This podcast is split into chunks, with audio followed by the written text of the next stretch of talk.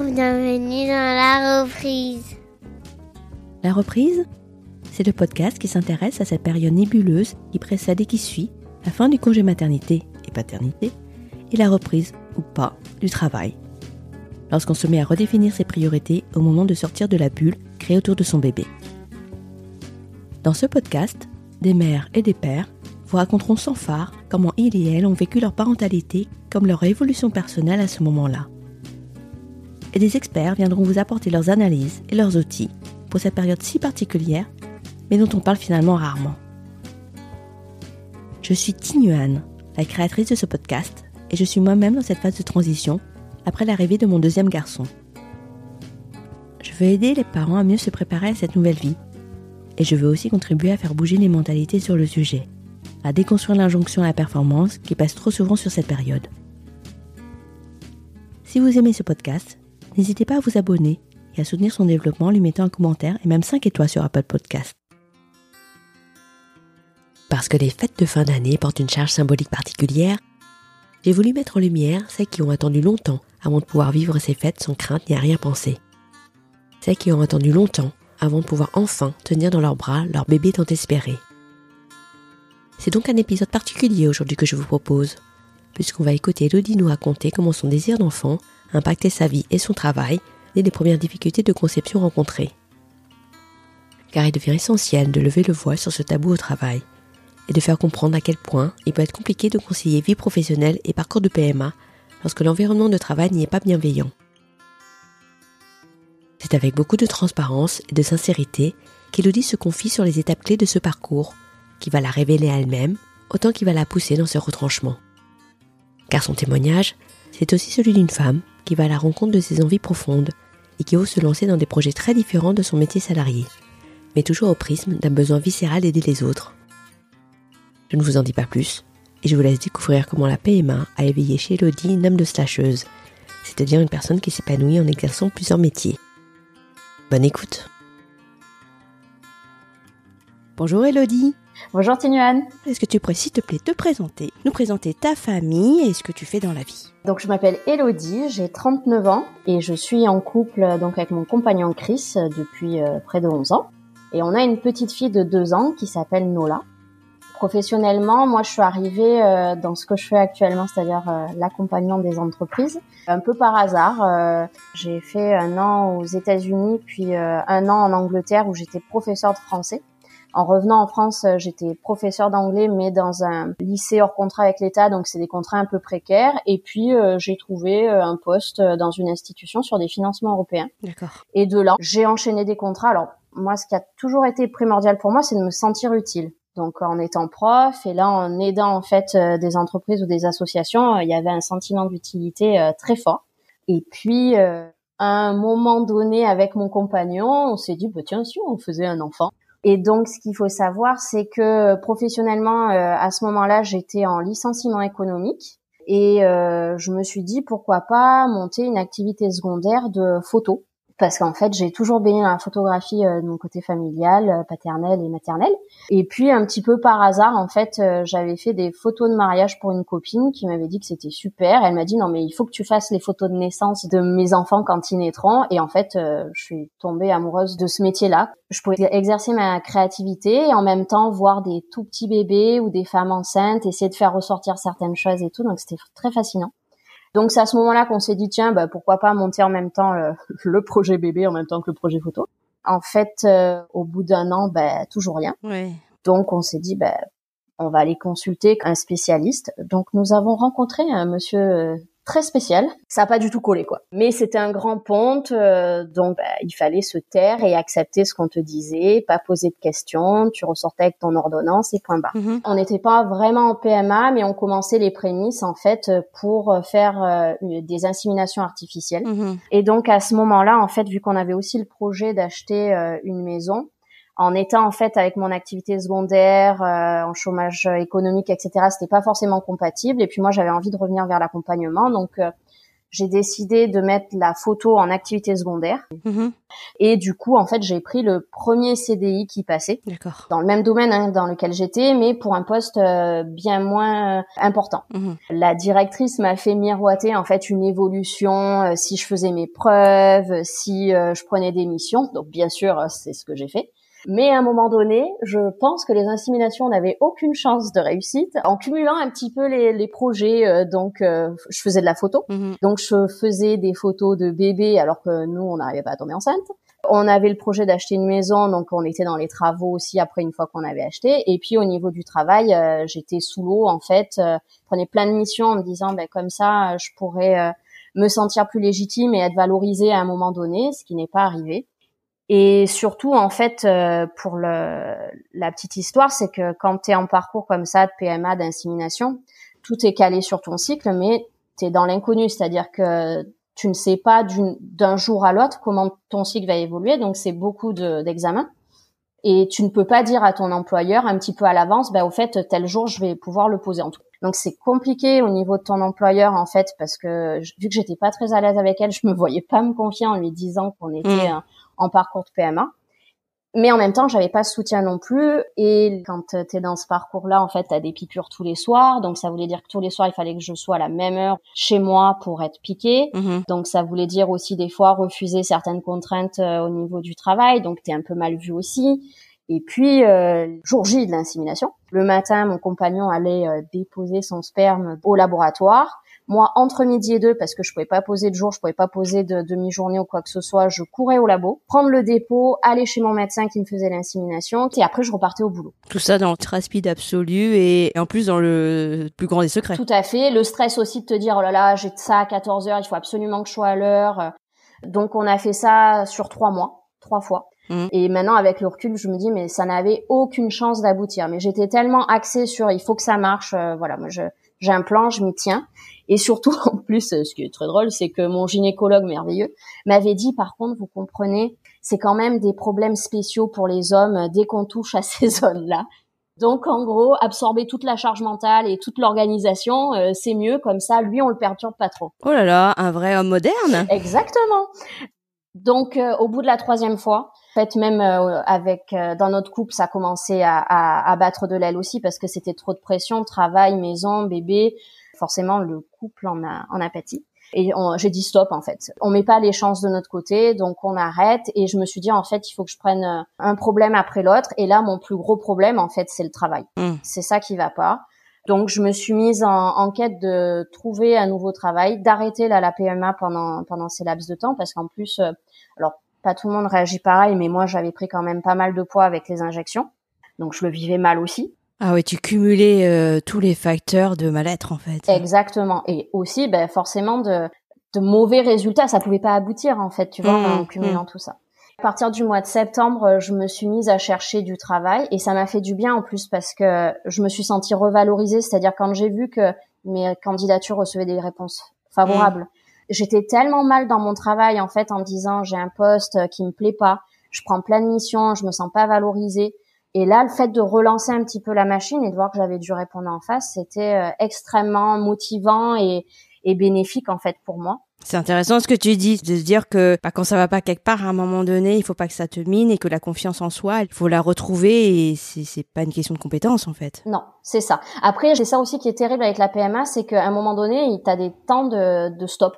Et là, moi, rester dans l'inaction, c'était pas possible. Donc, il fallait que je fasse aussi des choses à côté pour aller de l'avant. Donc, ça passait par le travail. Euh, je suis allée voir une psychologue aussi parce qu'il fallait que je trouve des solutions de pourquoi bébé ça marchait pas et en même Ouais. temps, il fallait que je règle aussi tous les à côté, euh, mon couple, euh, le travail, euh, etc. Ouais, ça donnait l'impression d'essayer de maîtriser un peu le cours des choses quand même. C'est ça, d'être dans, en, moins dans l'action et Mm. pas d'être dans l'attente, ce qui est Mhm. malheureusement souvent le cas Ouais, quand tu es dans ces parcours-là. quoi.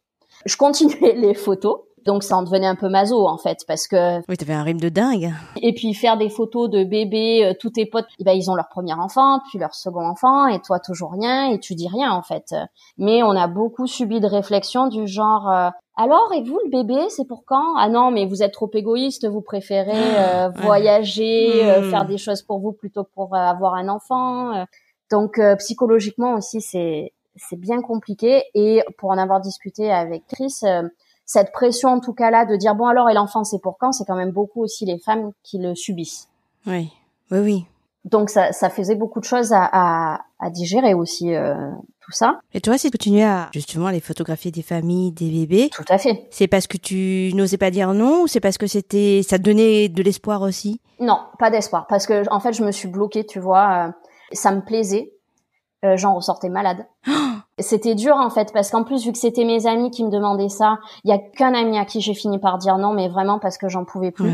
Euh, mais sinon, j'ai toujours dit oui. Et puis dire non, il fallait expliquer. Tu vois, je me sentais pas de rentrer non plus dans les détails. Et mais j'aimais ça aussi parce qu'après, quand j'étais dedans, en fait, de voir ces, ces petits gestes, ces, ces moments très précieux d'un couple, vraiment, on est un témoin privilégié. Donc, euh, je me sentais valorisée. Mais après, quand je ressortais, j'avais le contre-coup, tu vois, de me dire, euh, putain, c'est pas encore pour moi. Quoi. Ouais.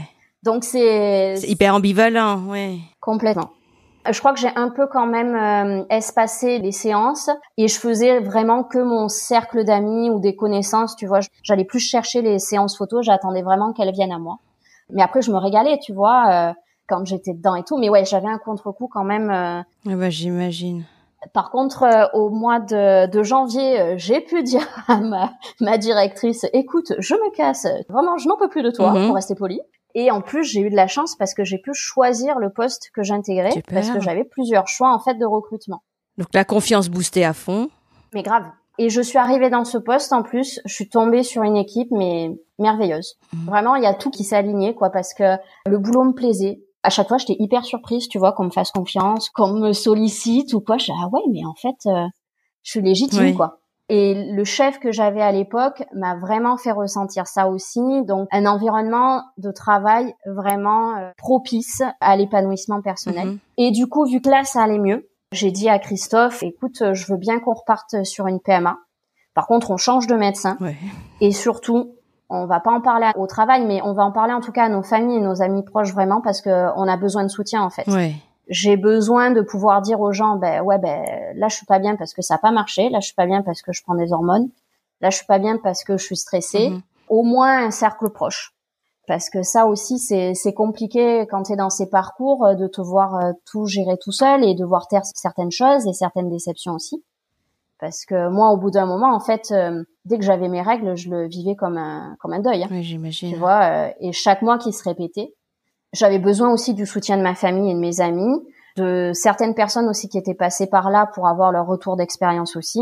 Donc euh, voilà, on est parti sur cette base-là avec mon compagnon. Parce que jusqu'à présent, lors des tentatives précédentes, vous vous l'interdisiez d'en parler? Ouais. Je crois qu'on avait honte. C'est dramatique Ah oui? à dire, mais on est tellement dans une société en fait où euh, la réussite est importante, où en plus tous nos amis autour de nous avaient des enfants ou tombaient enceintes facilement et tout.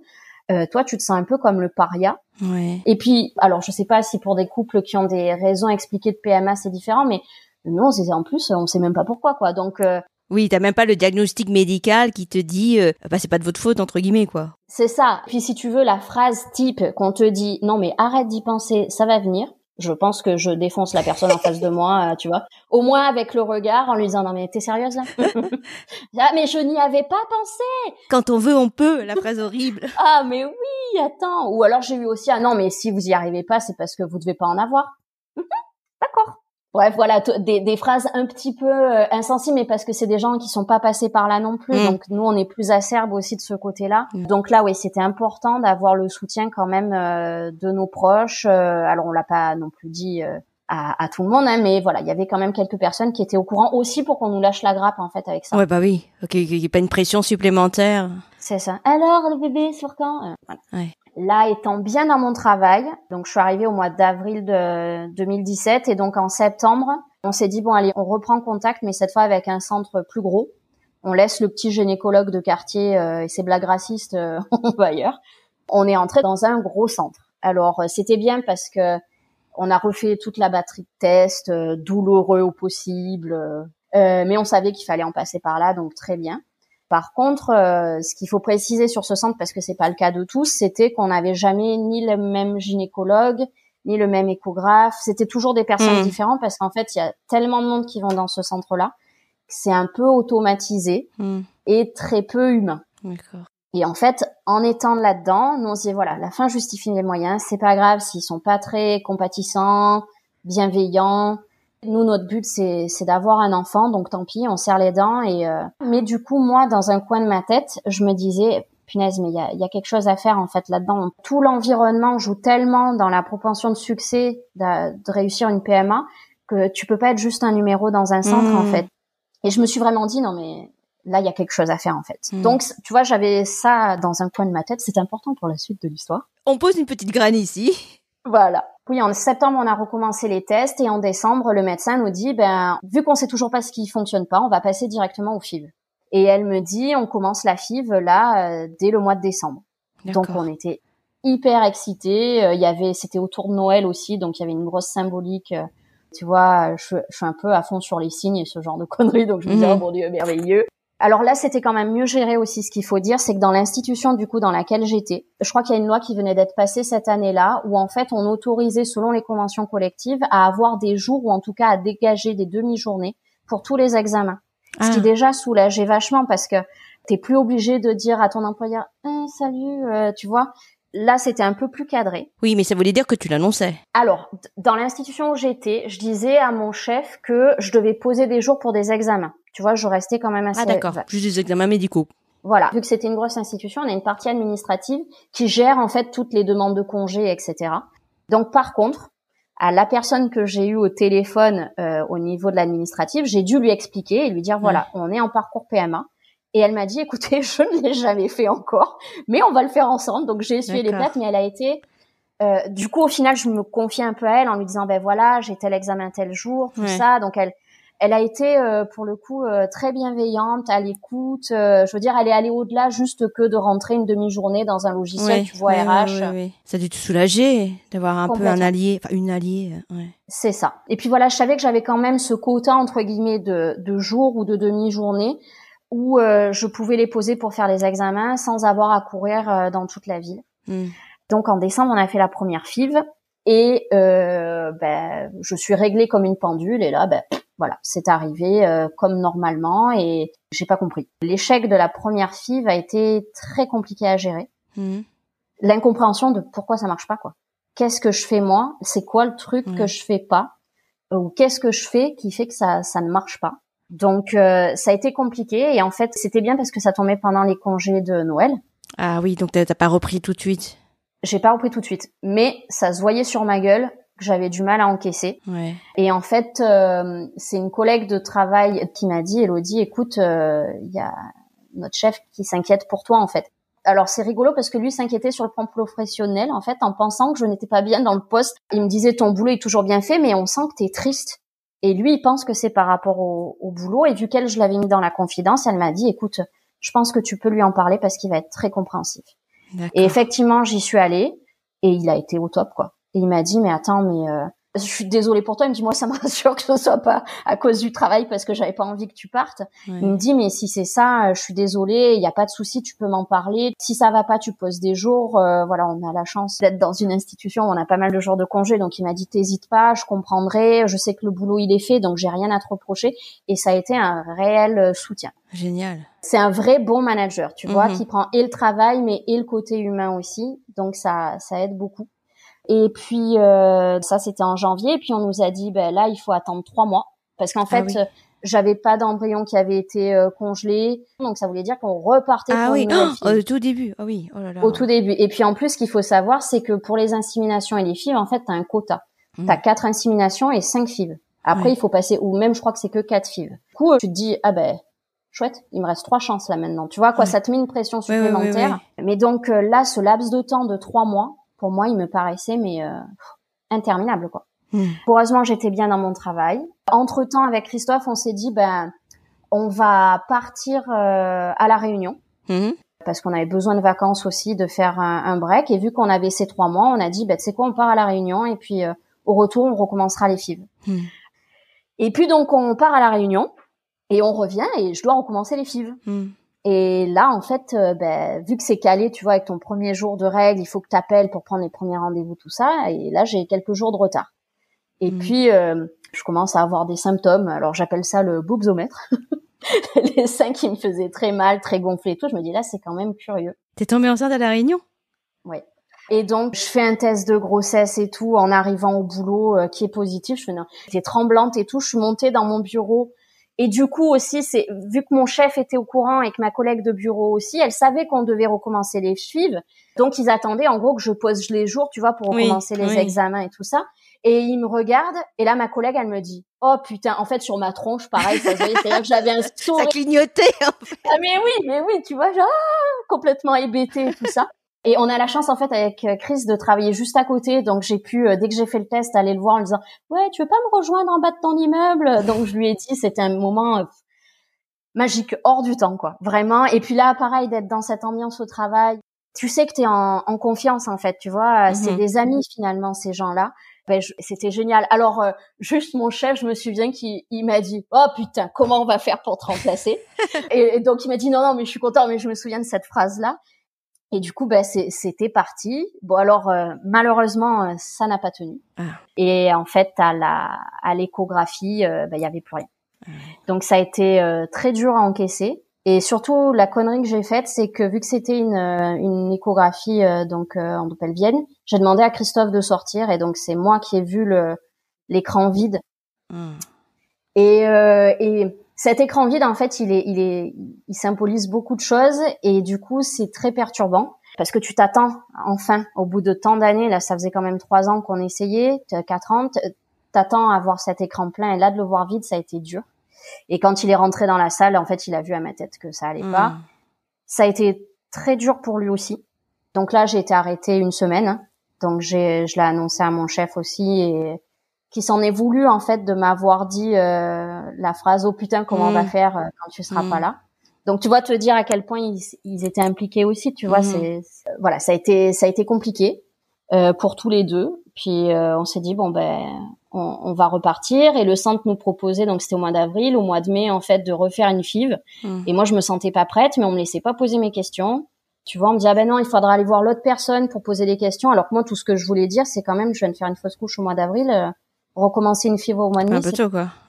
Ouais, est-ce que c'est un peu tôt psychologiquement? Je sais pas si je suis capable et tout, mais pour eux, c'était aussi un bon signe en fait que je sois tombée enceinte naturellement. Ils en avaient jamais douté, donc euh, il fallait prendre en fait euh, la machine en rose. Ouais, voilà. Donc au mois de mai, pour mon anniversaire, on refait une FIV qui ne marche pas. Pareil, hein, même c'est-à-dire il euh, y a rien qui prend, mais là on arrive à congeler un embryon. D'accord. Pareil, euh, le centre nous avait dit, ben, on peut reprendre les FIV euh, dans trois mois, donc ça devait être au mois de septembre. Et euh, à Christophe, je dis, ben, écoute, on part en vacances, on fait notre vie et on verra si au mois de septembre on va reprendre parce que je me sentais pas non plus bien dans ce centre, pas bien accompagnée, comme je te disais. T'avais un accompagnement psy ou pas à ce moment-là? Du tout. Il te proposait rien? Non, quand tu as ton test de grossesse qui est négatif, on te dit bon ben dans trois mois, alors on recommence dans trois mois et pendant trois mois tu restes. Ah bon? Alors c'est pas le cas pour tous les centres, ah, parce que du coup après je me suis renseignée. Donc on part en vacances et au mois d'août on revient, pareil, j'attends mes règles et là pas de règles. Décidément, c'est l'effet vacances. alors est-ce que c'était euh, parce que je voulais pas reprendre les fibres et du coup je tombais scène, mais en tout cas voilà. Et cette fois-là en fait, je suis directement allée faire la prise de sang et là, en fait, le taux était euh, dix fois supérieur aussi au premier test que j'avais fait. Ah, mais ça, tu vois, on me l'avait pas expliqué non plus que le taux, il était bon, mais pas top, tu vois. Donc là, c'était bon. On a fait l'échographie dans le centre. T'as entendu le cœur? Voilà. Et du coup, je l'ai dit en fait à mon chef. Il m'a regardé, il m'a dit, écoute, je suis trop heureux pour toi. Et il m'a dit, je suis désolée de t'avoir dit cette phrase. Tu vois, il a culpabilisé en fait. Ah, jusqu'au bout, quoi. Ouais. Et là, il était trop content. Et, euh, et voilà, je lui dis, tu sais qu'au niveau du boulot, je vais assurer. Il m'a dit, mais je n'en doute pas. Ma grossesse s'est ultra bien passée. J'ai pas eu de nausée, euh, vraiment super. Et puis dans mon boulot, je me sentais bien. Franchement, je me sentais puissante, quoi. Je me sentais belle, je me sentais puissante, je me sentais légitime dans mon travail. J'étais même, euh, je pense, limite arrogante et énervante pour mes collègues, tu vois. T'avais des ailes, quoi. Voilà, c'est ça. Franchement, j'étais bien. On a décidé quand même de partir du centre de PMA parce que on n'était pas bien dedans et donc on est allé à l'hôpital. Et c'était juste génial en fait parce que pour le coup ils n'avaient pas de moyens, mais alors euh, humainement parlant c'était euh, mais rien à voir. Hmm. Et puis parallèlement aussi, je pouvais suivre les cours de préparation à l'accouchement à l'hôpital, mais j'ai choisi un centre de sage-femme euh, libérale juste à côté de chez moi. Et là, ça a été euh, le coup de foudre avec ah ces deux sages-femmes. Je connaissais pas du tout le métier. Tu vois, j'ai mhm. rien lu en fait pendant ma grossesse non plus. Euh, ça avait tellement été médicalisé et pas spontané, tu vois, avant. Que tu as voulu euh, le vivre. Exactement. Et donc j'avais quand même cet accompagnement là, donc de préparation à l'accouchement. J'ai adoré et j'ai commencé en fait à leur dire, punaise, ce serait bien en fait de faire un accompagnement autour de la PMA et d'avoir des professionnels de santé, des psys, des ostéopathes, des sages-femmes, euh, des spécialistes en fait autour de la grossesse, de l'accouchement, de la parentalité, mais d'avoir un peu un cadre qui engloberait, qui pourrait aider ces couples en PMA qui sont seuls en fait. Hmm. Surtout quand tu le dis pas à ton entourage, hmm. ou même quand tu le dis, les gens s'ils sont pas passés par là, c'est compliqué. Ils comprennent pas, ouais. Voilà. Et donc je leur en ai parlé, elles trouvaient ça hyper intéressant. Et puis moi j'étais quand même vachement remontée contre le centre dans lequel mmh. on avait mmh. été, parce qu'ils ont été quand même très connards. Et du coup je me suis dit ouais il faut vraiment que je fasse quelque chose là-dedans. Donc la grossesse euh, se passe très bien. Je prends mon congé maternité donc euh, un mois avant la date du terme vais jusqu'au bout, vraiment euh, super. Congé maternité classique. Voilà, c'est ça. J'ai pu faire la passation de mes dossiers parce que ça, c'était quelque chose qui était important pour moi. C'est vrai que j'avais un peu cette angoisse, tu vois, en me disant, mince, mes dossiers, euh, mes entreprises, tu vois, c'était un peu mes bébés. J'ai eu du mal quand même à lâcher, tu vois, à partir tranquille. Et puis après, la vie fait que euh, tu lâches de toute façon. Euh, et puis ça m'a fait du bien aussi de me reposer un peu, de plus faire les trajets, etc.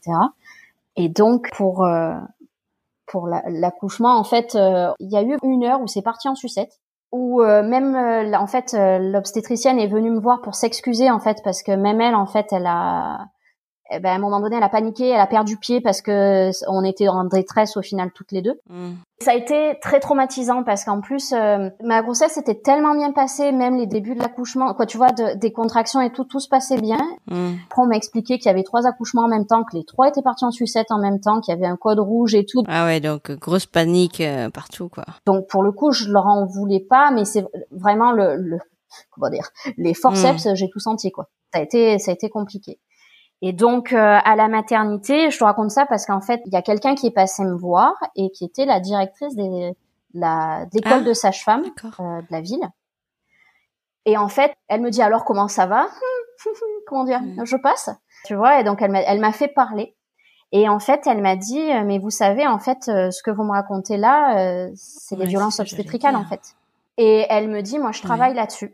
Et je lui ai expliqué, hein, on a beaucoup parlé, je lui ai expliqué aussi mon projet autour de la PMA, de la parentalité, tout ça. Et je lui ai dit effectivement, il y a beaucoup de choses en fait qui sont suivies même dans le dans le suivi PMA qui peuvent être considérées comme des violences obstétricales. De toute façon, du moment où on mm. n'explique pas aux patients ce qui se passe, après il y a des traumatismes.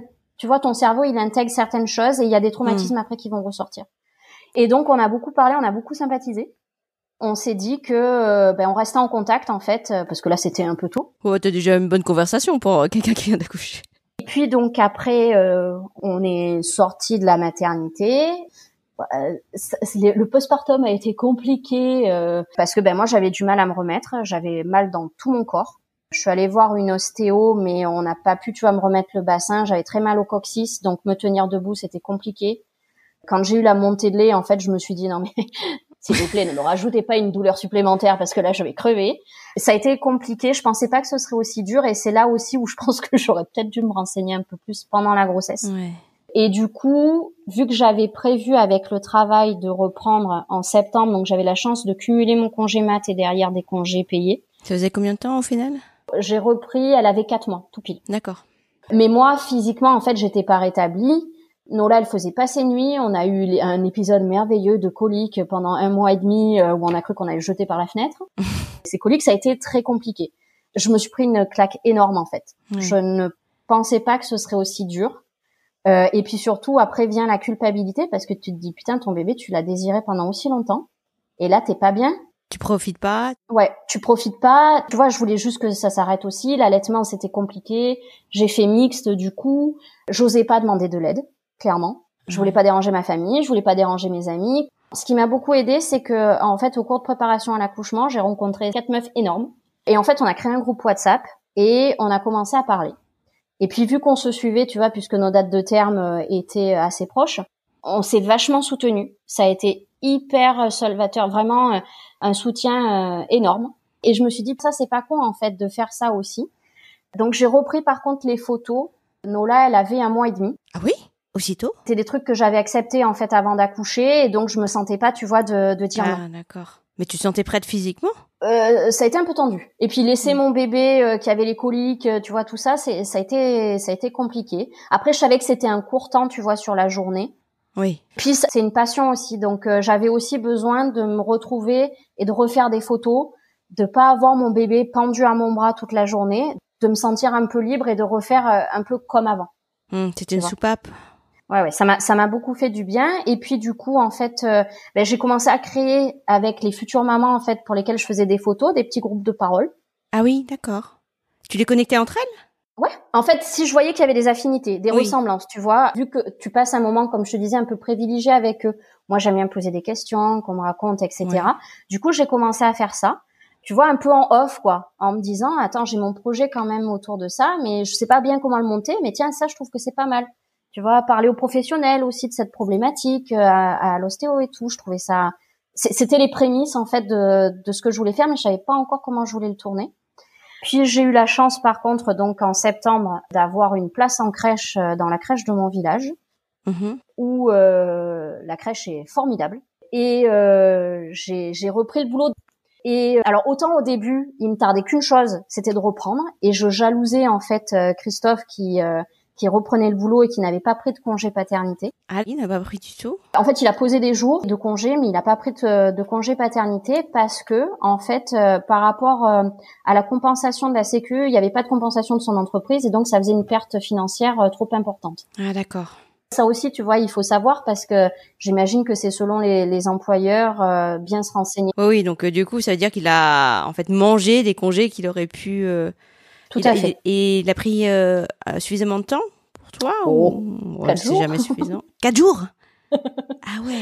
Mais euh, lui aussi, on pouvait quoi tu en fait l'accouchement l'a traumatisé lui aussi hein. Ah oui. Je crois que c'était salvateur aussi pour lui de reprendre le travail et, et je me souviens en fait du début du congé mat où euh, j'étais jalouse en fait du fait que lui reprenne le, le, travail, que moi je restais à la maison, euh, je savais pas ce que j'allais faire de mes journées tu vois, le dimanche soir, j'avais euh, l'inverse, quoi, l'angoisse de me dire, mon Dieu, mais oh, qu'est-ce que je vais faire avec ce bébé toute seule, euh, toute la journée, euh, toute la semaine? Collé au sein, ouais. Et puis au final, quand ça a commencé à être plus fluide, tu vois, parce que il y a effectivement, on a vu la différence à trois mois. Et à trois mois, ça a commencé à aller mieux. Mais là, je me suis dit, mince, maintenant que ça commence à être un peu plus intéressant pour moi, je vais reprendre le travail. Et je me souviens en fait de quelques jours avant la reprise où je pleurais et je disais à Chris, mais Nola, elle va passer 10 heures par jour à la crèche, mais elle va croire que c'est elle, euh, c'est maman et pas moi. Truc complètement rationnel, bien sûr. Puis je me disais, est-ce qu'on fait un enfant au final pour le voir que deux heures le soir? Tu vois, ça, en fait, il y avait plein de trucs, des questions sur, sur lesquelles je m'étais jamais posé de questions, et encore moins pendant ma grossesse là m'arrivait en pleine gueule et, et, je me suis dit alors heureusement j'avais demandé un 80% en prévision qui avait été accordé. D'accord. Avant même. Euh, oui, parce qu'on nous demandait avant de partir en congé mat. D'accord. La formule qu'on souhaitait euh, prendre. Ah c'est sympa. Enfin c'est sympa. Bah oui, ça te permet de t'organiser, de planifier. Voilà. Mais alors, il y a eu l'inverse, c'est-à-dire des gens qui avaient demandé un 80% et quand elles ont repris le travail, elles se sont dit, ben non, finalement, j'aurais bien voulu reprendre à 100% et là, c'était pas possible.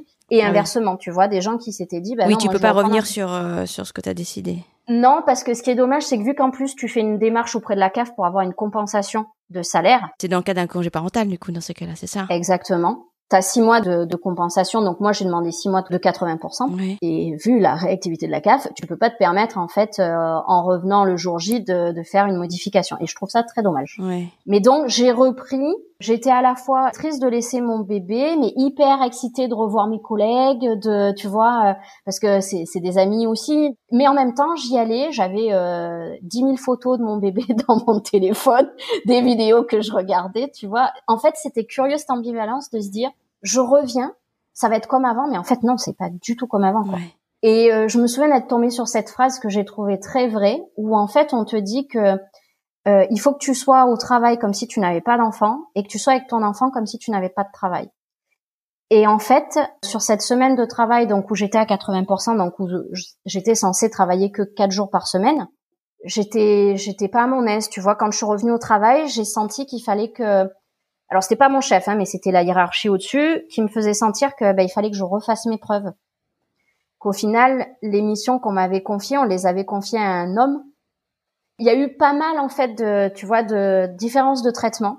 que j'ai mal vécu. Ouais. Et puis parce que, ben, pareil, je voulais à nouveau me sentir légitime. euh, j'avais la possibilité donc euh, Nola de la mettre quand même cinq jours à la crèche. Donc je me gardais en fait le vendredi comme off de travail, mais si je voulais euh, la mettre que la matinée, tu vois, prendre du temps pour moi aussi. Donc, mais au final, en fait, le vendredi, je bossais parce qu'il y avait beaucoup de choses à rattraper, parce qu'aussi moi-même, je voulais me sentir légitime, qu'on me redonne l'émission d'avant. Ah oui.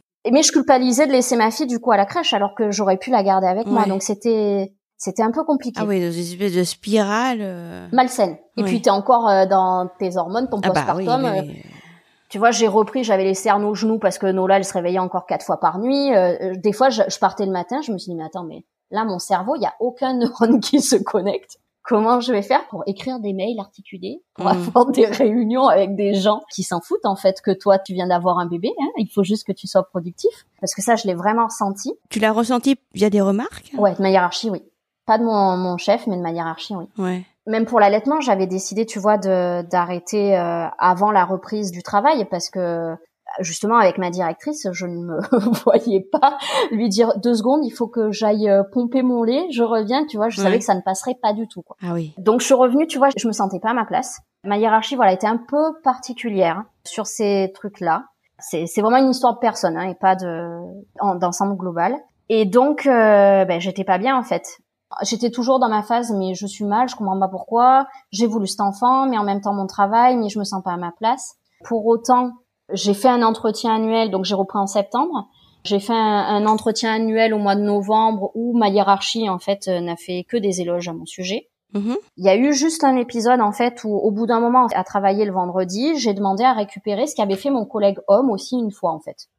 Nola était malade et j'ai dit ben, plutôt que de poser un jour enfant malade, je pose une récup comme lui avait fait une fois avant. Et là en fait, eh ben, ma hiérarchie euh, m'a incendié par mail en mettant un peu toute la planète entière en copie et en me disant que non, je n'avais pas droit. Alors que tu avais travaillé Mm. des vendredis non payés Mm.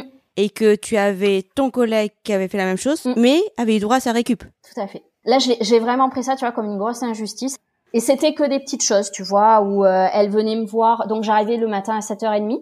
Et le soir, je partais à 17h, en fait, pour être à l'heure, euh, pour être euh, max à 18h, en fait, à, à la crèche. Et Mhm. tous les jours, à 17h moins le quart, elle venait me voir en me disant, ah oui, c'est vrai que tu pars tôt, toi. Tu vois, c'était des, des réflexions un peu comme ça. Oh, Alors que tu lui dis, mais tu sais, mais moi, je suis là à 7h30, en fait, le matin. Donc, euh, c'est c'est... pas tôt. Voilà. Elles avaient des enfants? Non. C'est une histoire particulière, personnelle et tout, mais voilà, ça, ça fait partie des gens que je considère comme des mauvais managers. Et à cette époque-là, en fait, j'étais beaucoup en direct avec elle, donc ça a été compliqué. Donc mon entretien annuel s'est bien passé. Et donc, vu que j'avais un contrat de trois ans qui arrivait à échéance en mars de l'année d'après, en décembre, elle m'a dit, voilà, c'est bon, tu renouvelles ton contrat. Donc j'étais contente. Mais en même temps, je me disais, je me sens plus à ma place. Est-ce que je veux pas changer aussi? J'étais un peu dans le doute. Et puis je me disais quand même, tu vois, mon projet autour de la PMA, je sentais dans mes entrailles en fait qu'il fallait que je fasse un truc, que j'étais plus appelée vers ça. Tu vois, j'ai toujours voulu être utile dans mon travail et je sentais que là-dedans il y avait une utilité avérée. Oui. Je trouvais oui. plus l'utilité dans mon travail euh, au quotidien. Donc j'avais ça aussi en tête et en fait, eh ben au mois de janvier, j'ai été convoquée par ma hiérarchie et on m'a dit, ben finalement on te renouvelle pas ton contrat. C'est-à-dire un mois après qu'on t'ait dit on va te renouveler. C'est ça. Oh. Et là, une des personnes a eu l'audace de me dire parce qu'on te sent moins impliqué depuis ton retour de congé maternité. Alors que tu avais bossé des vendredis non payés. Pendant les vacances, que tu vois, le soir, je veux dire, euh, ouais. Et en fait, je suis restée sidérée. J'ai rien répondu. En fait, je l'ai pris comme une grosse claque. J'ai toujours eu, je pense, une conscience professionnelle. Et là, qu'on m'attaque là-dessus, alors que en plus, je trouvais la période très difficile pour moi. La reprise après euh, quatre mois, même si ben, j'ai eu la chance d'avoir quatre mois de vie de ma fille, mais je trouvais ça très petit. Vraiment, je trouvais ça euh, très injuste. Ah bah oui. Alors, euh, ils m'ont fait signer un papier. En fait, j'étais sidérée que j'ai j'ai signé le papier, je suis partie. Puis au fur et à mesure, tu vois, euh, ça m'a commencé à monter. Mon chef était pas au courant. Donc quand je lui ai dit, euh, il est resté con. Ah bon? Ah ouais Ouais, ouais, ouais. Et du coup, euh, il m'a dit, tu sais, tu devrais en parler à telle personne, représentant des syndicats. Donc j'en ai parlé, mais en même temps, je me suis dit, qu'est-ce que je fais? J'intente quelque chose contre eux, alors que ben, si je veux retrouver du travail dans ce même domaine-là, ça va être compliqué parce que tout le monde se connaît. Et puis tu t'attaques pas à une institution, en fait. euh, en étant contractuel, euh, c'est encore plus compliqué parce que t'es moins soutenu par les syndicats que si t'étais titulaire. Euh, Tu vois, t'es le bas de la chaîne, quoi. Euh, Mm. Donc moi, je me suis dit, c'est un combat perdu d'avance, mais ça a été très douloureux. vraiment. Je comprends. J'ai eu de la chance là aussi en fait euh, d'actionner mon réseau et de en 15 jours j'ai trouvé euh, du travail et j'ai pu avoir le choix aussi. Mais ce qui s'est passé, parce que sinon c'est pas drôle, au mois de février, il y a Christophe qui fait euh, beaucoup de sport, qui a eu un accident de vélo assez costaud. Il a dû porter un corset pendant trois mois. Mmh. Du coup, période très compliquée aussi. Je me souviens que j'allais aux entretiens J'allais le voir le matin à l'hôpital. Je déposais Nola à la crèche, j'allais le voir lui à l'hôpital et après j'allais passer les entretiens. Et il fallait te vendre. Bah, bien sûr. Et puis aussi, ce qu'il faut dire, c'est qu'il faut te vendre. Toi, tu es encore dans tes six mois où tu es à 80%. Mais tu vois, j'avais espoir en fait de prolonger le 80%. Mais là, tu arrives à un entretien et tu dis, alors voilà, je viens d'avoir un bébé. J'ai une problématique de crèche où il faut qu'à 18 heures euh, max, euh, je sois à la crèche. Donc ça veut dire que je vais devoir partir tôt. On m'a fait comprendre que le 80% c'était pas possible et que partir tôt, ben c'était pas bien vu. Et tu vois, c'est ça vraiment la différence que j'ai vue avec l'étranger, c'est qu'en France, on a une culture du présentéisme hallucinante. Et qu'on s'en fout si tu arrives tôt le matin, du moment où tu pars tard le soir. Hmm. Mais tu peux te tourner les pouces toute la journée, tant que tu pars à 19h, les gens vont avoir l'impression que tu bosses. Hmm. Et pas, tu vois, c'est pas une question d'efficacité, en fait, te dire, eh ben, sur ta journée de travail, tu fais tout ton taf. Alors que dans les pays anglo-saxons, c'est l'inverse, en fait. Si tu pars tard, ça veut dire que tu ne sais pas gérer ton temps, que tu ne sais pas travailler. Hmm. Et ça, du coup, d'aller aux entretiens, tu vois, pareil, où euh, tu te sens pas légitime, euh, tu vois, là, on t'a viré un peu comme une malpropre.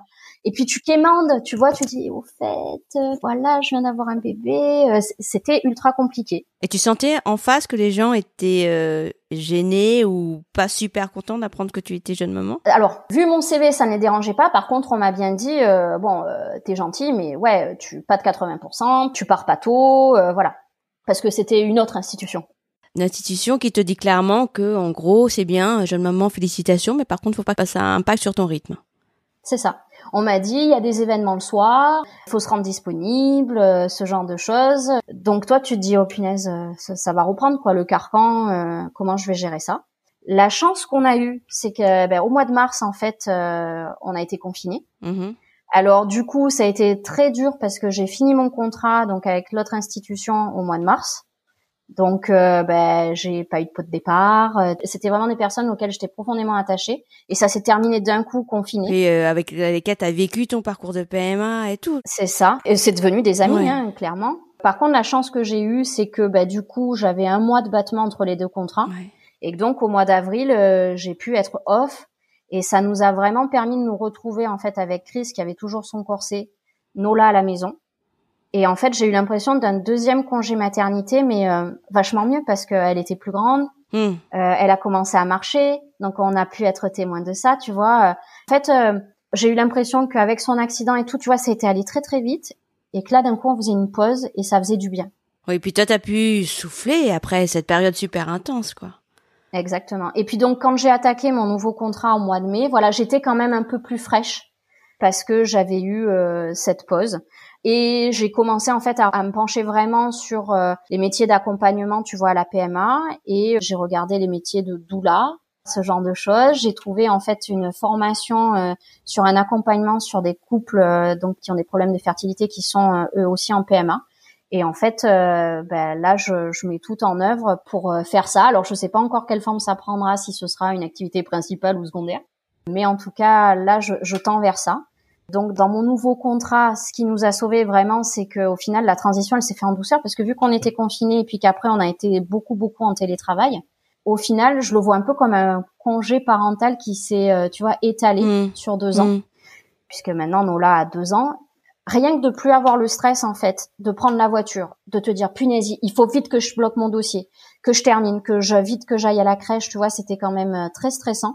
Là, le fait d'être à la maison, ben si je veux, tu vois, je ferme mon ordi à 6h moins le quart et euh, voilà, et je suis à la crèche euh, deux minutes après quoi. Mm. Le télétravail pour nous en fait, ça, nous a beaucoup aidé sur ça parce que c'était un stress en moins, clairement.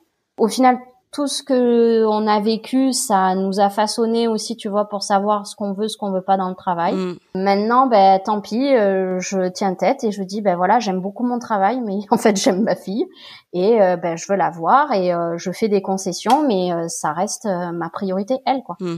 Et après mon projet à côté, ben je le mets en place petit à petit et, et ça me fait du bien aussi d'avoir cet autre moteur là parce que je pense que je me lâcherai jamais des deux mains parce que j'ai besoin d'avoir une sécurité financière aussi euh, à côté. Donc je resterai sûrement dans l'accompagnement euh, des entreprises, mais d'avoir aussi, tu vois, comme pour la photo, de pouvoir exprimer ma créativité et là, de, de pouvoir entamer ce projet-là, ça me fait du bien pour mon épanouissement personnel. Donc, je pense qu'il m'a fallu quand même un an et demi pour me dire bon, euh, voilà, maintenant tu reviens à toi en fait, et c'est plus auto-centré sur le bébé. Tu as mmh. plusieurs compartiments, mmh. tu vois, dans mmh. ta vie.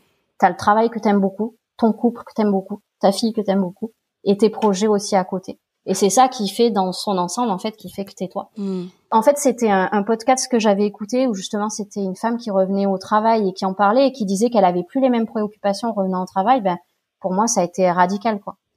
Pourtant, j'avais juré, oh, oh, oh, mais non, rien ne changera, je serai toujours la même. Et en fait, ben, pour mon cas, en tout cas, ça, c'était pas du tout le, le cas et, et ça m'a fait grandir, quoi, et, et m'épanouir petit à petit et davantage et, et voilà. Est-ce que le fait d'avoir subi cette, euh, bah, cette discrimination dans ta collectivité d'avant a renforcé aussi ton envie d'être euh, à ton compte?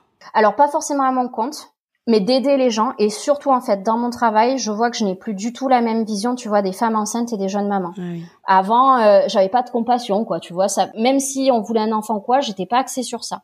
Maintenant, je vais être vachement bienveillante hmm. sur une femme enceinte, sur une future maman, sur des jeunes parents, parce que le cadre général de l'entreprise des fois ne le permet pas. Hmm. Donc au moins si tu as des collègues ou un, interlocuteur qui te lève cette pression là, ça fait quand même vachement du bien. Ouais, tu compenses la violence euh, du système quoi. Ouais. Si tu devais changer quelque chose, qu'est-ce que tu ferais justement sur ce point-là d'accompagnement des parents, des jeunes parents quand ils reviennent en entreprise? Alors, déjà, je pense qu'il faudrait qu'il y ait de la souplesse instaurée, mais au retour au travail. Hein. Alors déjà, bien sûr, un congé parental à choix plus long ou pas, mhm. vraiment euh, un peu à la carte, et d'avoir cette flexibilité de dire ben ouais je veux reprendre, mais peut-être à 80%, mais au final peut-être pas tout de suite, tu vois, parce qu'en fait on te demande d'anticiper pendant que tu es enceinte comment ça va se passer à, ton retour. Alors qu'on le sait bien qu'avec un enfant tu ne peux rien prévoir, que c'est pas possible, tu sais pas comment ça va se passer. Et donc d'avoir un peu cette flexibilité et de dire euh, voilà à mon retour, je choisis si je veux continuer ou pas. Tu vois peut-être même d'instaurer une visite médicale euh, des parents en fait quand ils reprennent le boulot pour voir si psychologiquement, physiquement aussi, ils sont aptes. Je pense que ce serait tout con, mais euh... en vrai, normalement, il y a, enfin, je sais pas dans le public, mais dans le privé, il y a une visite euh, chez le médecin du travail qui est obligatoire. C'est vrai? Ah d'accord. J'ai appris ça récemment hein, parce que j'ai jamais eu moi. Typiquement, euh, je pense que tu vois d'évaluer un petit peu l'état psychologique du parent qui reprend le travail, ce serait indispensable. Mm. Quoi. Et puis après, mais ça c'est dans un monde idéal, d'arrêter cette culture en fait euh, du présentéisme, de dire euh, c'est parce que en fait c'est ton efficacité qui fait que tu es un bon salarié et pas euh, le fait de passer 20 heures sur ton lieu de travail quoi. Ou de répondre à des mails à 5 heures du mat ou ce genre de mmh, choses. qui sont incompatibles avec une vie de famille. Complètement. Ou même si tu veux faire des activités avant d'avoir des enfants ou quoi que ce soit. Je veux dire ton bien-être il peut passer par autre chose que ton travail ta famille ça peut être des loisirs ça peut voilà tu as besoin de tout ça aussi Ouais, toi, tu as besoin de la photo. Voilà. De ta formation de d'accompagnatrice à fertilité et ton boulot, évidemment. Et mon boulot. Ta famille. Et mon couple et mon bébé. et mes chats aussi. bah, c'est chouette. Merci beaucoup, Elodie. Merci. c'est très inspirant. Je pense que le fait d'avoir raconté toutes les étapes bah, d'un projet de reconversion, finalement, mhm bah, ça montre aussi que c'est euh, progressif, itératif, qu'on se lève pas toujours avec la l'idée, la science infuse sur ce qu'on veut faire plus tard et que c'est très progressif. Exactement. Toi, tu as eu cette merveilleuse capacité de d'arriver à t'écouter et d'arriver à poser des graines. C'est ça, et puis d'être indulgent avec soi-même et de se dire c'est pas grave si dans l'instant en fait ça se passe pas comme tu veux. Tu mets toutes les pierres à ton édifice et à un moment donné, tu vois, ça ça va ça va aller. Ouais. Moi, j'y crois beaucoup euh, aux graines plantées. En fait, tout ce que tu as aujourd'hui se construit dès ton parcours PMA, quoi. Donc, euh, c'est très cohérent. C'est chouette. Oui. bon, bah, merci beaucoup en tout cas, Elodie. Merci à toi. Le témoignage d'Elodie a ceci de précieux qui montre à quel point un parcours de PMA impacte la vie comme la psyché de celles et de ceux qui doivent en passer par là. Les bouleversements identitaires liés à la grossesse peuvent ainsi s'enclencher très tôt dès le désir d'enfant les attentes et les frustrations liées à la PMA entraînant une prise de recul nécessaire. C'est ce qui a permis à Elodie de trouver ses projets de cœur, la photographie l'accompagnement à la périnatalité, qui amène aujourd'hui en complément de son métier de base l'accompagnement des entreprises. Cette faculté incroyable qu'elle a à tout mener de front montre les ressources qu'on peut trouver chez les mères lorsque celles-ci se sentent en confiance et alignées par rapport à leurs envies profondes. Mais pour que les mères puissent exprimer tout leur potentiel, encore faut-il, comme le souligne Elodie, que la société et les employeurs prennent en compte leurs besoins et leurs contraintes familiales.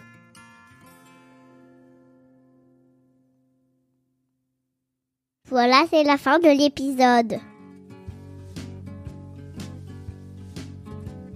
Si vous avez aimé cet épisode, n'hésitez pas à le partager autour de vous et sur les réseaux sociaux. C'est le meilleur moyen de faire évoluer les mentalités sur le sujet. Et si vous souhaitez soutenir ce podcast, un commentaire et une note de 5 étoiles sur Apple Podcast m'aideront beaucoup. Je vous donne rendez-vous dans deux semaines pour le prochain épisode. Et d'ici là, rendez-vous sur Instagram, at.